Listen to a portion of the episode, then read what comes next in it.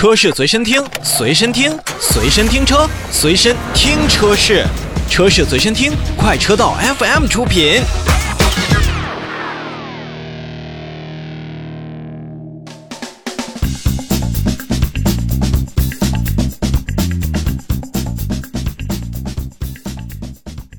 好，召回我们再来看奔驰。日前呢，奔驰汽车有限公司也是要向国家市场监督管理总局备案召回计划。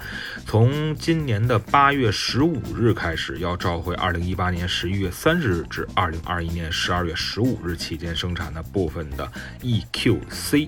电动汽车共计一万零一百零四辆。那么召回的原因呢，是由于电动驱动模块的制造偏差。本次召回范围内的车辆呢，是呃它的模块当中的冷却系统可能会存在密封不足的现象，就会导致冷却液的渗漏。如果说冷却液渗漏到电机里面，那长时间使用呢，一定就会降低高压系统的绝缘的电阻值。极端情况下呢，车辆就无法正常启动了。而冷冷却液的泄漏也是不满足我们国家相关的强制性标准当中关于冷却系统的密封的要求。那极端情况下呢？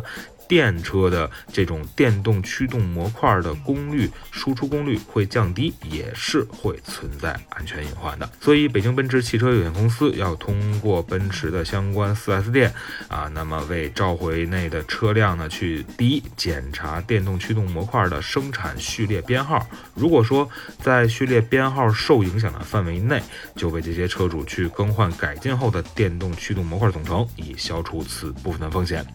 那如果说，说是咱们的用户已经遇到了相关故障的提示，在车辆召回维修前呢，就应该要暂停驾驶咱们的车辆，并且马上去联系当地附近的四 S 店来进行处理。